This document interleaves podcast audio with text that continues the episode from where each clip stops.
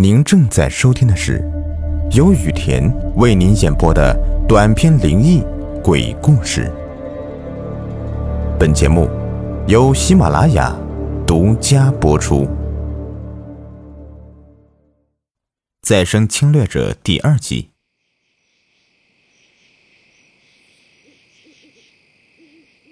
一直到深夜，田木港川无法入眠，想起自己的任务。拿到天病毒繁殖液，帮助圣战。我是军人，这是我的任务。有了这个想法，田木港川趁王小花不注意，逃出牛棚，一路朝碧英山奔跑。身后是王小花的喊叫：“小黄花，小黄花，你回来！”要不是需要王小花做病毒母本，他真想一头撞死小马路达。堂堂帝国细菌战专家，竟然叫小黄花。到了碧云山，田木岗川郁闷的发现，自己的牛蹄子始终无法挖开泥土，急得团团转。下次一定要找到一只狗，或者大公鸡也行啊。想起大公鸡，田木岗川就想到了村吉正男，心下感伤，流下眼泪。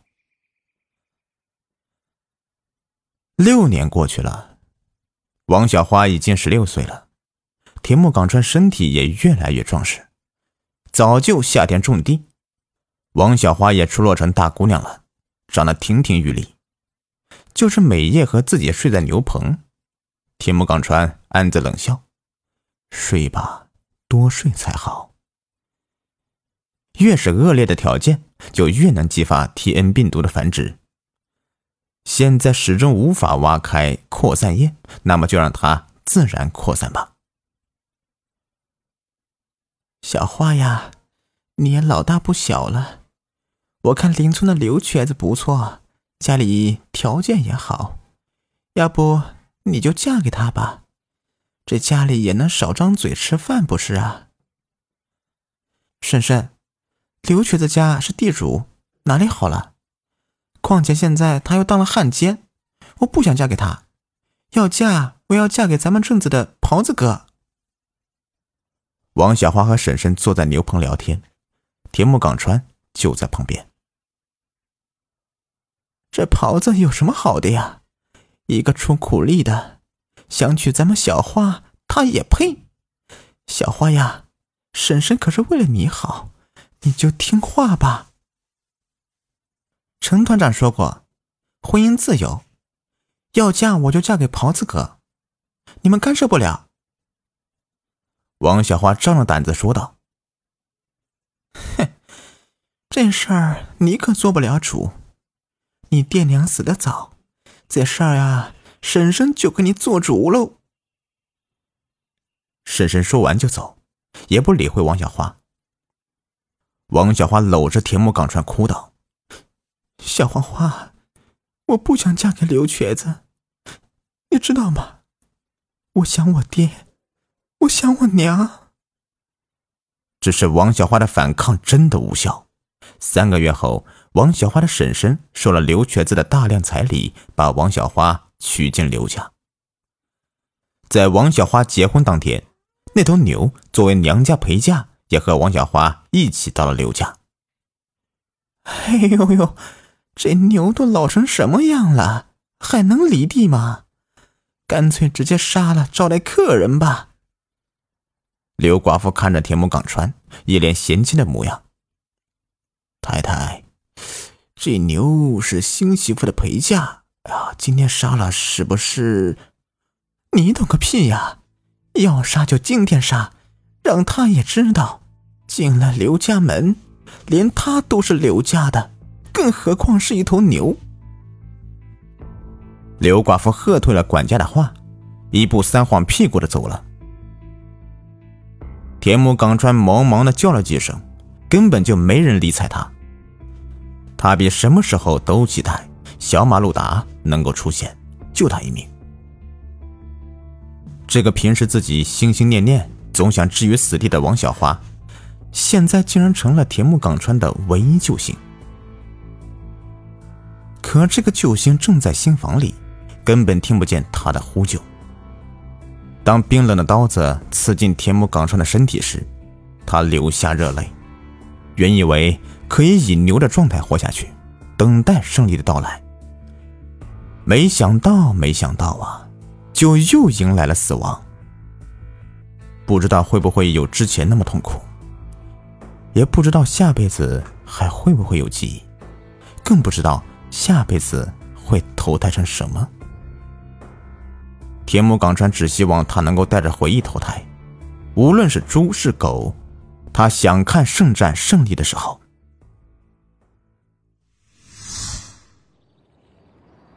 田木岗川只觉得浑身挤压的难受，突然能够呼吸到第一口空气，感觉心情舒畅。这是哪里？问出一句话，没想到却化成那个孩子的哭声。一个妇女。抱着自己露出笑脸，生了，生了！恭喜刘太太得了个大胖孙子，恭喜刘太太当奶奶了。看着妇女模样就知道是个接生婆，正抱着自己。生了，生了！门外突然有个男人说话，好像很兴奋。嘘，小声点儿，是生了，生了个大胖小子，咱刘家有后了。娘，不是生了，而是胜了。八年抗日战争终于打赢了，华夏胜利了。突然听见一声婴儿的啼哭，笑得刘寡妇合不拢嘴。听听，哎，听听，你侄子哭的声音这个大呀，以后说不定呢能做大官。嗯，嘿嘿，我要去上炷香啊，把这个好消息告诉列祖列宗。咱刘家有后了。过了不一会儿，才听见有人说道：“哎呀，我当二叔了！哎，我当二叔了！抗日胜利了，我当二叔了！” 田木岗川哭得撕心裂肺：“这不可能，这真的不可能！圣战怎么会失败？这些华夏人在胡说，他们在胡说呀！”突然听见。霹雳坐下的声音，田木岗川微微放心，圣战还没有结束。刚才那个华夏人在说谎，嘿嘿，听听这外面枪声多么激烈呀！帝国是不可战胜的，哈哈哈哈。过了好一阵，有个妇女接过孩子，田木岗川吓得半晌没发出任何声音。这张脸给他印象太深了，这这不是刘寡妇吗？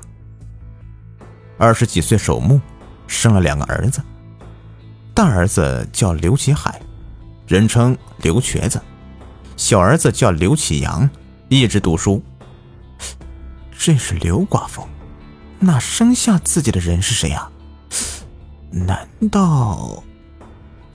田木岗川有个可怕的猜想。他不敢再想下去，这样的打击对他来说比做十辈子牛还要严重。小马鲁达，自己这一世的母亲，竟竟然是小马鲁达！八个牙路，这这怎么可以？堂堂细菌战专家，怎么可以给实验品做儿子？哎呀，外面鞭炮太响了，看把我大孙子给吓的！哦。不哭不哭哦！刘寡妇的一句话让田木岗川的心情跌入谷底。刚才那是在放鞭炮，华夏人怎么敢这样呢？娘，要不给我侄子起个名呗？刘启阳凑过脸来看着田木岗川，脸上是难以掩饰的喜悦。行行行啊，你也是个文化人。就给侄儿起个名吧，看看你这高材生的本事。”刘寡妇说道，又看了看怀里的孩子。刘启阳低头看着桌上的报纸，“抗日战争胜利”这六个醒目的大字标题跃然纸上，“胜利”呃，生，抗。刘启阳每说一个字，都摇一下头，突然说道：“抗生啊，刘抗生，娘，以后孩子就叫刘抗生了。”听见这个名字，田木岗川恨不得咬舌自尽，只是他真的太小，没有牙，只能以哭声抗议这个耻辱的名字。刘启阳拿起桌上报纸，冲着田木岗川摇晃说道：“哦哦，抗战不哭啊，看看，抗日战争胜利了。”田木岗川停止哭泣，双眼死死的盯着报纸。果然印着“一九四五年八月十五日，日本天皇宣布无条件投降，抗日战争胜利”的新闻。稍停片刻，田木岗川哭声大起，气得刘寡妇一把推开小儿子，怒道：“你给他看这个，他能看懂吗？”田木岗川真的希望自己看不懂，如果看不懂的话。也许心情还能好点现在自己又不得不以刘抗生的这个名字活下去。一九四九年，刘抗生已经四岁了。他和其他孩子不一样，不爱玩耍，每天看着碧云山的方向。虽然事情已经过去了七年，但是刘抗生还是想试试，说不定取出天病毒繁殖液，打进小马路达体内。会出现什么样的反应呢？他曾经不止一次的逃往碧云山，但都被热心人找到，并且送回。最后时间长了，整个祁阳镇的百姓差不多都认识他了，全都义务帮忙看着刘抗生。只要刘抗生一个人出现在街口或者村口，就有人把他往回送。刘抗生毕竟还有小孩子的天性。每次回来就趴在床上大哭一场，迎来的总是刘希海的拐杖炖肉，打得刘抗生哭爹喊娘的。最后是刘寡妇对孙子的疼爱和对儿子的数落，王小花则彻底失去对儿子的管教权。刘抗生几乎每天都在心里面念叨：“我不叫刘抗生，我叫铁木刚川，我叫铁木刚川，我叫铁木刚川呢。”康生呢？娘今天给你讲个过去的故事吧。王小花一边剥着橘子，一边讲起一件事。当初啊，有个人叫田木岗川，他是个大坏蛋，把娘和你外公外婆都抓去了，每天给我们打针。没多久，你外公外婆就死了，就留下娘一个人。那天八路军突然打过来了，田木岗川。还要带着娘跑，多亏八路军团长陈立彪把娘给救了，要不娘以后啊不一定会怎么样呢。刘抗生听着没有半点反应，只是一口一口的吃着王小花喂给自己的橘子，眼角间尽是难言的苦楚。刘抗生心里想着，要是我能早点把天病毒繁殖液给你注射。那么事情将会有另一样的结果，帝国会胜利，你们这些华夏人会乖乖成为帝国的顺民，那些华夏军人会变得不堪一击。不过现在失败了，只差那么一点点，真可惜。帝国的失败竟然是因为我的错误，我不会原谅我自己，永远不会。现在不是华夏内战吗？天皇陛下，你若能打回来，如果您能打回来，天目港川将不会再失败，我们的圣战一定会成功的。嫂子，内战结束了，陈团长现在已经升为师长了，正在接受白党的投降。刘启阳走进来说道：“现在袍子哥啊。”在陈师长手下当个连长，管百十来号人。哦，是吗？王小花没有半点惊讶，继续喂刘抗生吃橘子。而刘抗生却是欲哭无泪。现在白党都投降了，帝国根本没有再翻盘的机会。那自己苦苦支撑了那么多年，到底是为什么？不，不，最后的价值，一定要再利用最后的价值。这些华夏人敢战胜帝国，必须要让他们付出代价，必须要付出代价。晚上，刘抗胜偷偷溜出刘府，一路小心翼翼往碧云山走去。借着夜色，没人发现他。他要拿回 T N 病毒繁殖液，虽然已经失效，但经过简单的提纯，也许可以变成另一种病毒传播方式，让华夏人受到地狱般的折磨。等走到大柳树下的时候，天已经亮了。刘抗生管不了那么多，按照田木岗上的记忆，找到当时埋放病毒扩散液的地方。没有铁锹，就用手拼命挖土。也许是多年没有松动过了，真的好坚硬啊！双手被泥土磨得血肉模糊，他始终不肯放弃。就算帝国失败了，任务也一定要完成，给华夏人最沉痛的打击。这是田木岗川的使命，田木岗川一定不辱使命，效忠天皇陛下。好不容易看见了当初储存箱的边缘，身后却是王小花的声音：“康胜，是康胜吗？”“不，小马老大。”你为什么这个时候出现？我马上就要成功了。刘抗生被一群人拉了起来，迎上的却是王小花责怪的面容。看着即将要到手的宝贝，刘抗生大声哭叫。